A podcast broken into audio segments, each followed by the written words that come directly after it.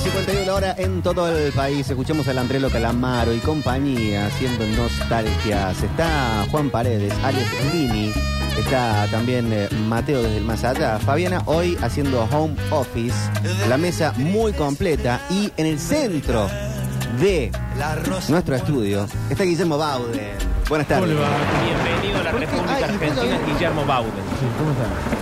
Es que cuando llega Bauden todo se pone así sombrío y Ya, lloviznoso. ya empiezan estos cinco meses horripilantes de, calor, sol. Cinco para mí son más, ¿eh? Pero ¿de qué vamos a charlar hoy aparte de todo esto? Eh, bueno, más o menos yo hice como tomando esto que pasó el domingo. eh, trajimos algunas eh, batallas donde el que estaba por ganar subestima al que estaba en inferiores condiciones y termina perdiendo. No, ¿No? che.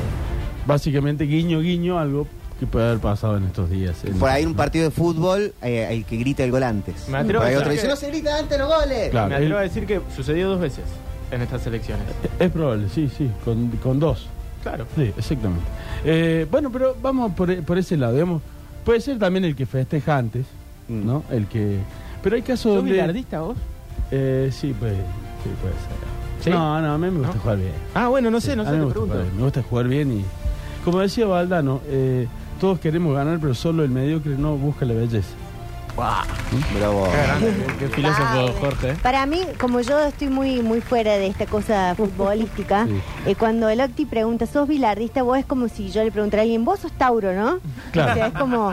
Hay algo Eh. en los rasgos que lo hacen llegar a esa No, bueno, pero. No, ¿sabes pero? Bilardo es una persona real. re- Recién Sí, ya dijo sé. de, Ludovica también. de festejar antes de tiempo. Sí. Eh, y por ejemplo, el- el- la, la toma del bastón presidencial hace unos días. Sí. Él, sí. él, aparte, eh, Javier dice que es bilardista. Él se dio cuenta cuando se lo habían dado, porque se le Eh, cambia la cara. Y entonces digo, eh, ¿cómo te llevas vos con eso de festejar antes? Y eh, si toca la copa. No, no, muy mal, pero incluso me llevo muy mal siendo hincha de talleres, con muchos hinchas de talleres que tienen esa, esa postura. eh, que no le importa nada. Sí, que ya está, ya, ya triunfalista. éramos campeones de, de Claro, todo y bueno, ahí está. ¿no? Eh, no, hay que pensarlo y aparte hay que jugar lindo. Hay que no, ser eso bello, sí, ¿no? por supuesto. Eh, vamos a empezar entonces con esta idea de la festejo antes. Sí. A ver. Eh, vamos, eh, vamos a ir y volver en el tiempo. Los voy a llevar primero a eh, las Islas Británicas, pero allá en el año 60 después de Cristo, más. más Oh. Bauden. Mucho tiempo Qué atrás, poca civilización. A Estamos hablando no de Roma. esto. Sí. Y vamos a hacer una declaración. Uno se piensa que los romanos entraban en los territorios así y hacían desastres y desmanes. Mm. Lo que sí es cierto, pero Bueno. muchas veces, como para no provocar una rebelión, se portaban más o menos bien, eh, medianamente bien. Hacían acueductos, llevaban el agua potable. Hacían cosas Eh, buenas. roban pero hacen. Claro. Claro, claro, era una cosa, Sí. eran como, eh, sí, no voy a decirlo, pero- No. eh, empezaban a hacer algo así, entonces la gente medio como que empezaba a aceptar su, su dominio, incluso eh, nunca se metían con los dioses locales, lo- los, los dejaban que la gente siga adorando a sus dioses, pero por ahí se les volaba la peluca. Parecido a un partido ¿no? político, me suena. Por ahí se les volaba la peluca y sobre todo se les volaba la peluca cuando mandaban a, algunos de medios sacaditos de Roma que se querían tomar la- las atribuciones que no podían tomarse en Roma, es decir, gente de, medio pelo, si se Mm. quiere decir, ¿no? Eh, así le pasó a eh, un tal eh, Fabio Aezio que lo mandaron a Gran Bretaña y dice, che, anda, ocupate allá. hasta- Están donados. No, no, anda, ocupate, hace acueducto. eh. Pero le dijeron, anda y no hagas pavadas. le dijeron, le dijeron. Ah, le Ah, avisaron. no haga bien. boludeces. Mira, Nerón le dijo que Uy, para que Nerón te diga no cuando haga, Dice sí, Nerón, qué miedo. no haga lo que hacemos acá porque Claro. no El da. encendedor ¿no? en la mano, Claro, dice. no haga porque hace- me- pero él llegó y empezó bien, empezó Bueno, bien, bueno. hizo acueducto, Unos bañitos. hizo unos bañitos, eh, eh, organizó algunas algunas ciudades como Londres, eh, es el fundador de la Nueva Londres. Un par de puentes. Claro, de- él fundó Londinium, que es lo que termina siendo Londres. Pero en un momento deschavó, se le deschavetó y empezó a eh, invadir aldeas cercanas. Ah, suele mira. pasar. sí. Y eh, iban con los famosos canes belli, que son eh, como una especie de mastín napolitano, pero más feroz que hoy ya no existe, que eran los perros que tenían los romanos, Mm, que eran perros que se entrenaban cazando león, eh, lobos. Calculen lo Bueno, que también. eran. Perros bravos, ¿no? Eh, y entraron ahí Como el hicieron, tuyo, que parece un lobo. hicieron, Claro. de- hicieron desmanes, robaron, Tontísimo. eh, robaron, violaron, asesinaron, un desastre. Entonces los eh, británicos, los britanos, en esa Excesos, época, diría un candidato. eh, cometieron excesos, exactamente. Eh, se quejaron y le dijeron, che, nos mataron 30.000, no, fueron 8.844. Entonces se levantan los, los britanos, se levantan. Bien, los británicos, bien. eh, se- Vamos, Inglaterra. y van adelante, eh, van detrás de una mujer. La líder de ese levantamiento es una mujer, se llamaba Budica. Tenía dos cosas a favor y una en contra, que es la que termina eh, con esta anécdota. que Ya la- tienen la- que buscar la cosa en contra. Qué bárbaro. No la che. dejan gobernar en paz. Bueno, pero era 2 a 1. Las dos cosas Era a muy favor era, Piscis. era- se ve que era muy Deja carismática de ser y tan que, escorpiano. se ve que era muy carismática y que eh, la gente dejaba de lado que sea mujer y la seguía con mucho con mucho fervor. Tal es así que levantó a No sé 200. si esta es la bajada, ¿eh? No importa. no, bueno. Eh, no, no. Esta es la editorial del Dejaba día. de lado. Se ponía un bigote, no. claro, se ponía un bigote falso. Pero estamos hablando del Claro. 60 antes, después de Cristo, chicos. No Pablo, estamos no hablando de ahora. la está la Virgen María Dale. viva todavía. Vamos, de que no te corran por No, izquierda. No estamos hablando del domingo, estamos hablando del 60 después de Cristo. Dale, dale. Eh, y bueno, la seguía mucho porque era muy carismática y muchos jefes eh, con mucha capacidad militar la siguieron. Y el problema era ese, ella no tenía ninguna experiencia militar, Ajá. pero no se dejaba eh, mandonear por nadie. Bien. Entonces se, eh, lo va a- se va a Londres, lo pone al famoso Aecio en, en- lo rodea. A Fabio. Sí, lo entonces, sitia. Lo sitia. Ay, Flavio. Flavio Hechos la hace muy bien, pone unos, unos espantapájaros en las murallas como diciendo, acá estamos, Bien. Y se, escabulle. fácil también en el 60. Como mi después pobre de Cristo, ¿no? angelito. Es que no había binoculares. pavo, che. No había binoculares. Luego, en ¿quién, anda allá? Se dan vuelta, corrían. Claro. Está bien que uno pueda decir, che, ese soldado no se mueve hace tres días, pero no había binoculares en esa época, no. Y entonces se escabulle. al baño. Se escabulle y se va a un bosque, el famoso Gatling Bo- eh, Road, se llamaba ese bosque. Pero este Fabio un cobarde. No, no, pero dice, Una estratega. y ahí se pone contra un acantilado, sus 10.000 hombres contra un... Y Tomen- saltan. Tomen conciencia de esto, son 230.000 contra 10.000. Uh, ¿no?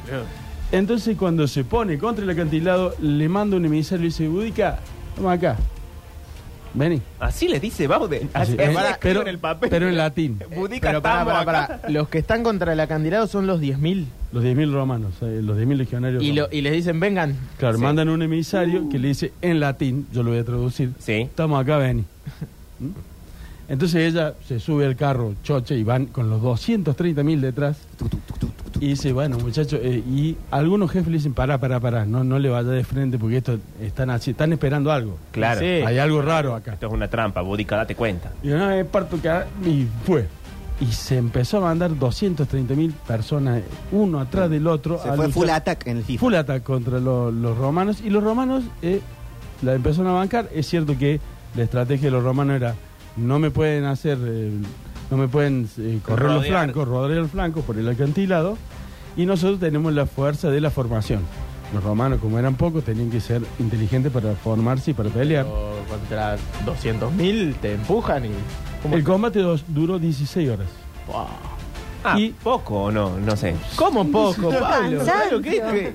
Pelear. Pero le voy a 16 decir una cosa. Pensé Lo- que iba a ser más Lo- sangrienta. la- los romanos tenían una, una, una táctica que era el soldado que era estaba- correrse y que el resto cayó del acantilado. No, no, que el soldado estaba, el soldado estaba de frente y a los 15 minutos que era lo que estaba previsto que un hombre pudiera pelear con todas sus fuerzas, Sí.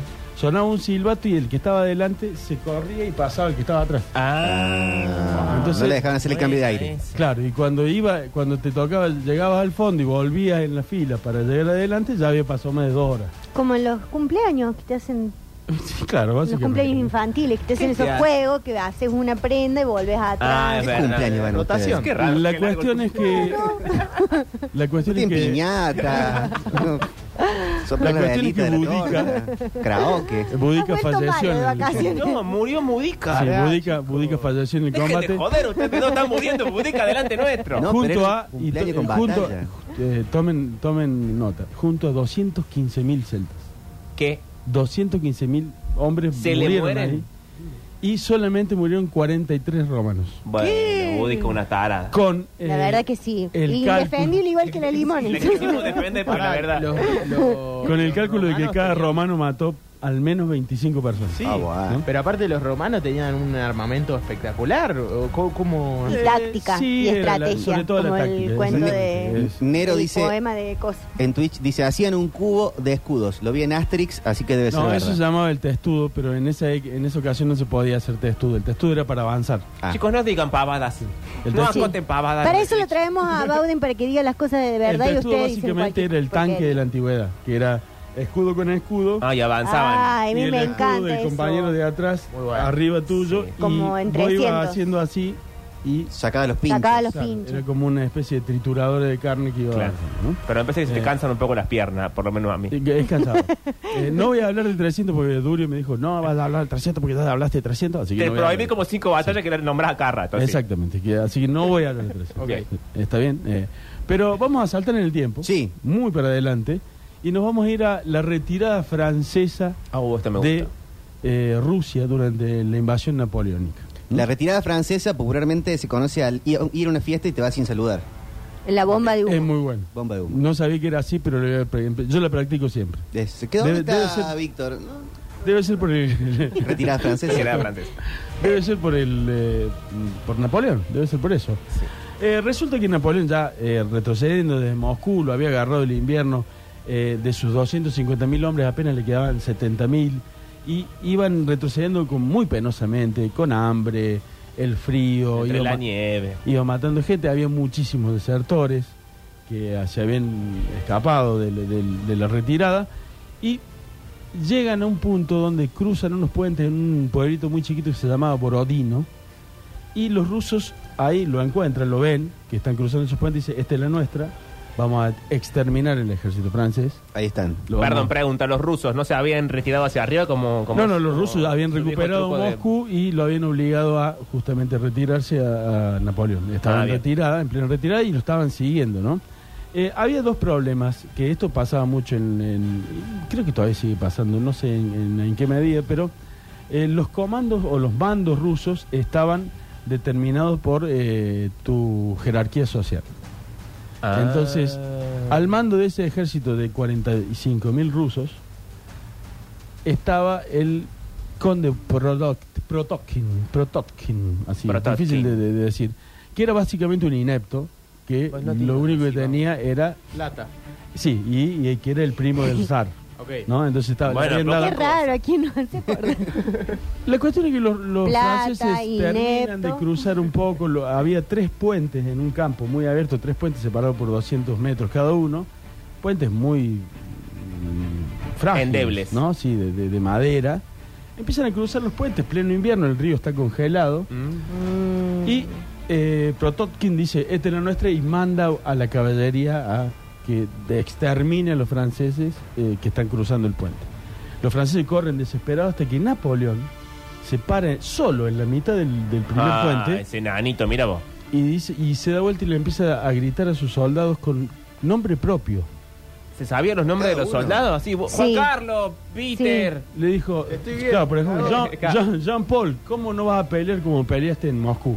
Ah, Y eso. Jean-Paul le, le daba... Es que si Napoleón te nombra, yo voy. Claro, también digo, le bueno, daba cosas, ¿no? Es cuando, Víctor me resta y me dice por el nombre, me comporto. Pablo Ignacio. Exacto.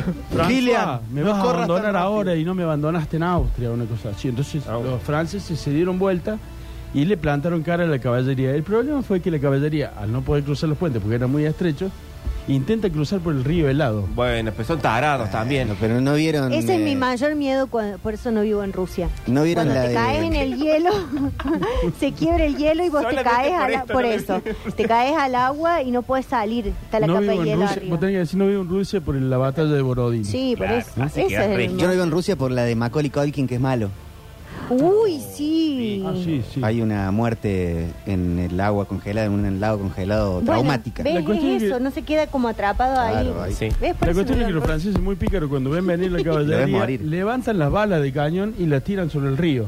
Ah. El río congelado. Entonces los caballos al pisar el hielo que ya estaba resquebrajado Caen. pasan, pasan para Ahora el abajo. conde Protopkin, que ya era un local, ¿no sabe el tarado que abajo del río hay agua? Sí, el co- es más, su general le decían, "Mira, ahí lo tenés el pelotudovich. Así decía. Ahí está. Así de- ahí lo tenés el pelotudovich. ¿Cómo manda la caballería? Primero, ah, vamos a decir una cosa. Si alguna vez le toca... La eh. Claro, si alguna vez le toca dirigir un ejército napoleónico o de esa época, no se manda la caballería de frente, chicos. Y no, nunca. nunca. No. La caballería barre por los costados. ¿Sí? ¿Estamos? Es elección Es el número ABC. ABC. Eh, la cuestión es que empiezan los caballos a caer al río y pro- eh, el ruso, el conde, sin, sin que se le toque nada el, el alma, le dice, bueno, vaya a la infantería. Bueno, pero... Con los cuales los franceses arman un muy leve eh, defensa en la, en la puerta del, del puente y toda la, la infantería se concentra en ese puente y se, básicamente para comer bala, porque no hay otra forma. Sí. sí. Eh, para cruzar ese puente había que cruzar contra una línea de fusilamiento, eh, lo cual provoca un montón de, de muertos que al caer muchos sobre el puente, que terminan haciendo... Se derrumba el puente. Derrumban. Pero Bauden, el conde Protopkin, ¿quién lo puso ahí? Eh, a las ¿Quién cuatro- era el zar? A las Es- cuatro a ese horas hay de- que caerle al zar. Al zar, sí. Eh, a las cuatro horas de combate, eh, los rusos habían perdido básicamente 32 mil soldados. Bueno, ¿no? ¿Cómo volver a tu casa y decir, no, mira, perdí 30 Mira, la verdad que- No sé qué pasó. ¿Cómo te digo esto? Claro. Y eh, la salvación del Yo estaba conde- en el puente. y de repente, y yo dije, vayan. y bueno. y no Ataquen. volvieron 32 mil. Parecía fácil, ¿no? Sí. Era fácil. principio era fácil. Sí. Pero bueno, eh, lo salvaron justamente sus generales que eran gente de eh, carrera militar que le dijeron, bueno, basta loco. ¿Era cierto que era enano Napoleón? No, no, y lo hemos dicho acá. Eh, Napoleón es más, era un poquito más alto que el, el promedio de altura de, de ese siglo. Ah, ok. Esa es la propaganda británica, Ah, mira. Que lo dibuja como... eh, Como un enanito siempre, sí. eh, que tiene su base en la verdad, porque el, su guardia personal, lo- los, los granaderos, Eran altos. claro, eran gente Eran muy alta. Tipo gigante, claro. Para la época alguien de dos metros era muy alto, Claro. ¿no? muy alto. Sí, Ah, sí, para ahora también. nosotros, Sí, claro. para ahora también. Más Pero que acá somos todos. si la altura si la altura de los hombres en, en ese en el siglo XIX era eh, 1,60 como máximo Ah, mirá, no. alguien de dos metros era muy alto gigante, boludo. Era. 1.70 Napoleón, y dice. Napoleón medía 1,70 Claro, no era bajito. Por nada, 68. era, Era alguien normal, alto, promedio. era alguien alto en su, en su- Claro. Che, George Washington, 1.87, dice. ¡Eh, qué viejo Era alto! alto. Tipo alto. Por ¿no? eso no hay que salir con gente tanto más alta que uno. Porque ¿Por qué? Vos que te, te hace ver bajito, no ves lo que le pasó a Sí. Napoleón con los guardias. Adolf Hitler, 1.75. ¿Qué te digo yo cuando te También hacemos el show? No te decían pongas que, que era bajito. Pero vos no me dejas, no me dejas que me ponga tacos porque Sí, se no. afecta tu virilidad. taco. Exacto. para nada bajito ¿no? Como Mavi Wells a Julian Wage. Sí, no quería que me ponga tacos el otro día en el show. ¿Esto es Julian Wage? Sí. Yo, eh, llamé a que me pusieran como le ponen a Sergio Zuliani. Qué machito. un, un escaloncito para que se suba y no aparezca abajo. Zuliani es alto. Bien alto, claro, exactamente. Qué bárbaro. Eh, podemos pasar, si quieren, a un Siguiente episodio batalla, sí. muy, muy extraño de la Segunda Guerra Mundial, Sí. que es el pelotón del capitán Schmidt, Au. Schmidt. tomando Belgrado, él y sus seis hombres. Nada más que seis. O sea, eran Seis. siete. Pero acá pasó algo muy extraño y que es Oh. muy raro de explicar, incluso los historiadores todavía A no ver. pueden explicarlo. Eh, al capitán Schmidt le mandan eh, los soldados, el ejército alemán, llegando a Belgrado, la capital de Yugoslavia, eh, lo mandan en una misión de reconocimiento. Anda a ver cuántos hay. Bien, hasta ahí ¿no? bien. Sí, no te metas a la ciudad porque te van a reventar. Anda a ver cuántos hay. está Y por eso le dan solamente seis tipos. Claro, un pelotón de reconocimiento. Los tipos, incluso eh, dos de ellos no llevaban armas, sino cámaras de foto. Claro, iban como espías. Eran para, sí, lo que se llama reconocimiento, un, Ok. un- un pelotón de reconocimiento. En el Command and Conquer, por ahí te daban una aguilita. Entonces, toda la parte negra que vos no Claro. veías de tu territorio aparecía y vos solo lo veías como con, con, con una luz, como un par mil. Lo que se Ah, llama bueno, bueno, eh, la niebla de guerra. Eso se llama niebla de guerra en los videojuegos y en la guerra real. El niebla de guerra es el, el territorio que no conoces y que tenés que inspeccionar de alguna Y forma. no puedes mandar un dron como un guaso. que Ahora maneja sí un se dron. puede Ahora mandar capaz un- que sí. La cuestión es que el capitán Schmidt iba en su ahí en su jeep chiquito, así, Ah, tranquilo le con, los un otros, jeep, bueno. con los otros seis y empiezan a ver que eh, no había defensas, que no había nadie, que la- parecía la ciudad que estaba abandonada. Entonces Esto que 80s, 90s. No, no, en la Segunda Guerra Mundial. Ah, en Segunda Guerra 1940. Ok. 1940. Entonces empieza a entrar a la ciudad y dice, che, pero no hay nadie. No hay nadie. Mm, Eh, bueno, hagamos una cosa, nos quedamos cuatro acá y dos se vuelven a decirles que, que no hay nadie, que, que no hay venga. nadie que Están venga. donados. ¿no? De repente empieza a caminar tranquilo y se dan cuenta que sí hay alguien que lo están apuntando todo el tiempo. Y era obvio.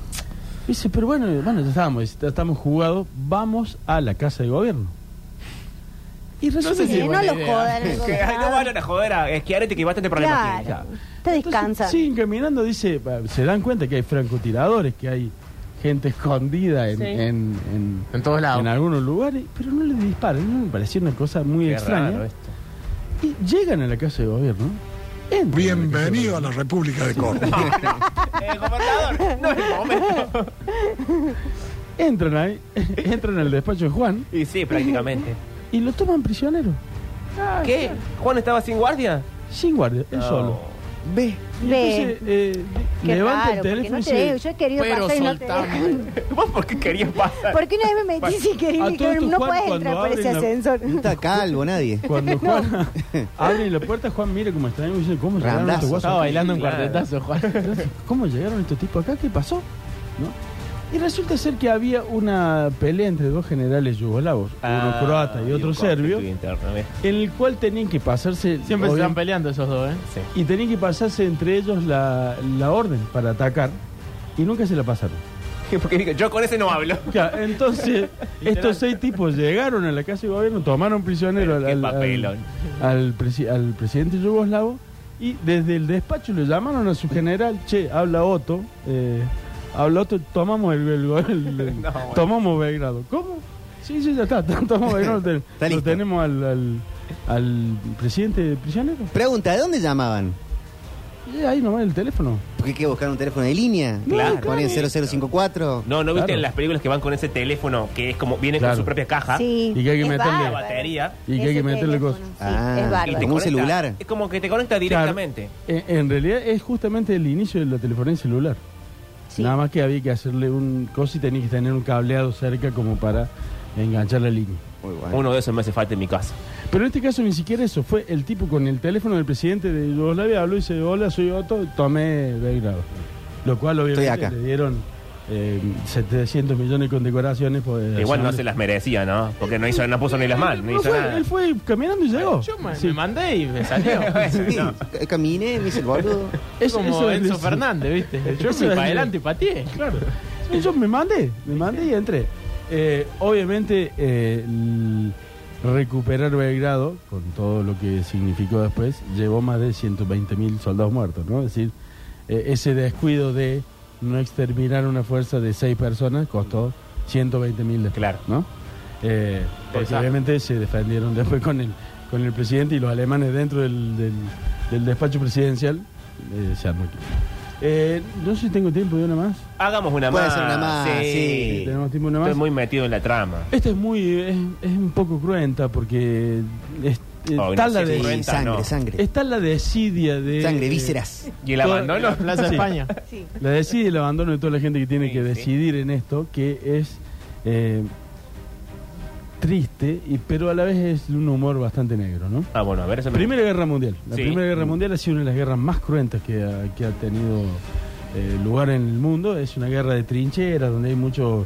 eh, para tomar 5 metros mueren 40.000 personas. Una cosa Mucha enfermedad. ¿no? También muchos soldados muertos. por- Muchos soldados muertos eh, por químicos, ¿no? La, la- la famosa guerra química, que ahí se prohí- después de esa guerra se prohíbe. Eh, escenario. Río Somme, en Francia. ¿Hay alguna cortina de Primera Guerra Mundial? Eh, puede ser. Gracias. búsquete. Esta me gustó. Se te va. Río Somme en Francia, en el en el límite con Bélgica. De un lado los ver. franceses, de un lado Río los ale- de un lado los alemanes, franceses e ingleses contra alemanes, ¿no? Bien. Eh, el señor Douglas Hay, ¿El de Pergamino? Sí. exactamente, el, el, comodoro, el almirante en realidad, Douglas Hay, ¿Qué? que creo que tiene algo que ver con, con Debe ser. por qué se llama así este, la ciudad del show. El río Somme Y el club. eh, estaba al mando de justamente eh, los alemanes, entonces el señor Hay dice, vamos a atacar, tenemos que recuperar el, el paso del río, Sí. el puente, donde había una especie de forti- fortificación. Eh, Y no se le ocurre mejor idea que ¿cuántos son los alemanes? 100. ¿Cuántos somos nosotros? 300. Bueno, eh, a fuerza de, de mayoría vamos a ganar. Sí. Entonces no vamos para adelante. así. bueno. Pero hay una cosa del alemán no que yo, si fuera Douglas Haig, Sí. Sí. lo estaría pensando, que el alemán, no una, sino varias veces, tira la de, me la banco yo contra todo. El alemán no se rinde. Ah, Sí, sí, sí. eh, eh, che, pero Alemania va a ser una guerra del mundo contra vos. Vamos. Vamos, sí. El alemán no debe rendirse. Es Tendría más, que, es más malo el alemán. tendría que saber de Eso es No, porque- y- eso es y porque el idioma son casi todas consonantes. Siempre está preparado. O sea, eh, nunca el alemán No. se va a mandar.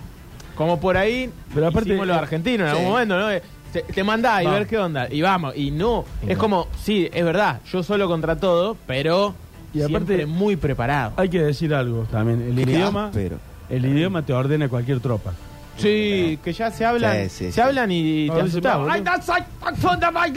Lo dije hace cinco minutos atrás y nadie me dio bola y ahora lo dice él y le dan bola. Por eso nadie habla de un ejército Bueno, bienvenido brasilero a mi mundo. que diga, vaya a atacar, vaya a la playa. Va, va a esta cara. ¿Qué se siente? Claro. Claro. O, o un ejército, claro. El ejército italiano tiene ese problema. Sí, Sí. Que basta la fuerza di Totti. No, no da. Hay algo que no, que no, no te lleva al. O hindú, por Che, ejemplo. qué lindas las fotos de ahí del- de, la, de la batalla del Somme que estoy Es viendo. una cosa No, son terrorífica. ¿no? bárbaras. Mucho uniforme, era la época del, del uniforme entallado. Y mucha unas máscara. máscaras que son como una bolsa con dos agujeros. Claro, porque había mucha guerra química en esa. En, en Esa que te la daba guerra miedo, mundial. bárbaro. Ya ver el soldado así te daba miedo. Claro, ya verá el tipo. La de- cuestión es que el señor WG dice, bueno, eh, los alemanes son 125 mil, nosotros somos 432 mil. Le ganamos. Bien. Vamos para adelante, uno va a llegar, ¿no? Eh, por, Esa elimina- fue la orden. por eliminación directa uno Ah, va a la orden, bueno. La cuestión es que la batalla dura 47 horas, mueren 322 mil ingleses y franceses, apenas 20 mil alemanes, Bueno. pero tienen que retroceder ante el avance de tantos soldados y se tiran unos 700 metros detrás de esa fortificación y del río, de la ¿Esto del Primera. Guerra Mundial? Primera Guerra Mundial, ¿no? ¿Pero cientos de miles en una batalla? en una batalla que duró 40 72 Dos horas, en realidad, sí. Tres días. Tres días. Eh, el tema es que avanza el señor Douglas Hayes y se olvida de dejar un destacamento en el puente. Es decir, che, Oh, pero acabamos- Douglas, tenías un solo trabajo. acabamos de tomar el puente, dejemos ahí 25 soldados, Sí, un pelotón. sí, sí, sí. ¿Y no se usaba la de volar el puente? No. No, porque lo necesitaba para que crucen tu, tu suministro. Claro, qué picardía. Yo también soy peor que Claro. Douglas. Bueno, Yo como general. Sí, ¿y ahora cómo pasamos? Durio Hayes Eso sería. me pasaría a mí. ¡Vuelen el puente! ¡Ay, no! hagan el puente de nuevo. ahora- Douglas y su primo Durio Hayes. Claro. Eh, la cuestión es que no deja a nadie, ¿no? Y hay algunos soldados alemanes heridos en el combate que habían quedado detrás de las líneas enemigas, se levantan y dicen, che, loco, no hay nadie en el puente. Buah. No hay- ¿Qué onda? Entonces toman el puente, y no solamente toman el puente, sino que toman el campamento de WG, que tampoco tenía eh, No. guardia, y se hacen con ametralladoras, un tanque, todos los químicos que se te ocurran. No, ¿Que había, dejaron todo tirado? Claro, comida. y había dejado la llave puesta en el tanque. todo, eh, con nafta. pero se lo sí. ven- con una noticia, dice, tiene nafta, loco, Claro. está todo bien. Eh, En marcha. se hacen de eso apenas 50 soldados y se, se atrincheran en el, en el puente. Y sí. Cuando uno de los ingleses vuelve como diciendo, che, me voy a tomar un rato, me voy a descansar Sí. un poco, voy a tomar un té detrás del puente, se da cuenta que el puente está vuelto a tomar. Voy a buscar los puchos que me lo dejé en el campamento. El puente está vuelto a tomar y tienen que avisar. Y la batalla para recuperar nuevamente ese puente tiene un costo de 45 mil soldados ingleses Bueno, muertos son tarados también. contra apenas esos 25 que estaban ahí de alemanes defendiendo. ¿Mm? Vamos, una no ineptitud creer. absoluta que termina con una matanza gigantesca de gente que obviamente no sabía manejar las cosas. Pues que no cantar victoria, saber ganar. Sí. Saber ganar, no cantar victoria, eh, saber cuidar la victoria, ¿no? Mandar la caballería de frente. Todas las cosas No que aprendimos hoy. Y no volar los puentes, que es lo que yo quise hacer. de, y- de ese Y no combate, subestimar. de ese combate, eh, Y ojo con los alemanes. de ese- y ojo, los alemanes, los alemanes siempre ganan. Eh, y de ese combate queda un famoso dicho, al menos en Europa, que eh, los alemanes decían de los ingleses que eran leones comandados por gansos. Bárbaro, Uy, Bueno, anota que después podemos usar esa frase para algo. Leones comandados por gansos. Los soldados eran leones y los gansos eran gansos. Es como el del el deporte este, ¿eh? deporte de brutos jugado por caballeros. Deporte de bestias. Claro, es el rugby. el rugby. Sí, sí. Entonces sí, esa es la bajada. El me miraron a mí como el diciendo, opina algo. No, te- pero Es que si vos sos vos, la charla. vos te pones en contexto. Bardea, bardea, te quiero sí. Llévatelo con música, por favor. Que en el próximo bloque seguimos con más Metrópolis. Sí, señor. Uy, esta versión de Carabelas Nada de Fito Páez, bien tangueada, es para subrayar el momento. Nos permitamos unos minutos, escuchemos esta canción tremenda y nos mejoremos el día.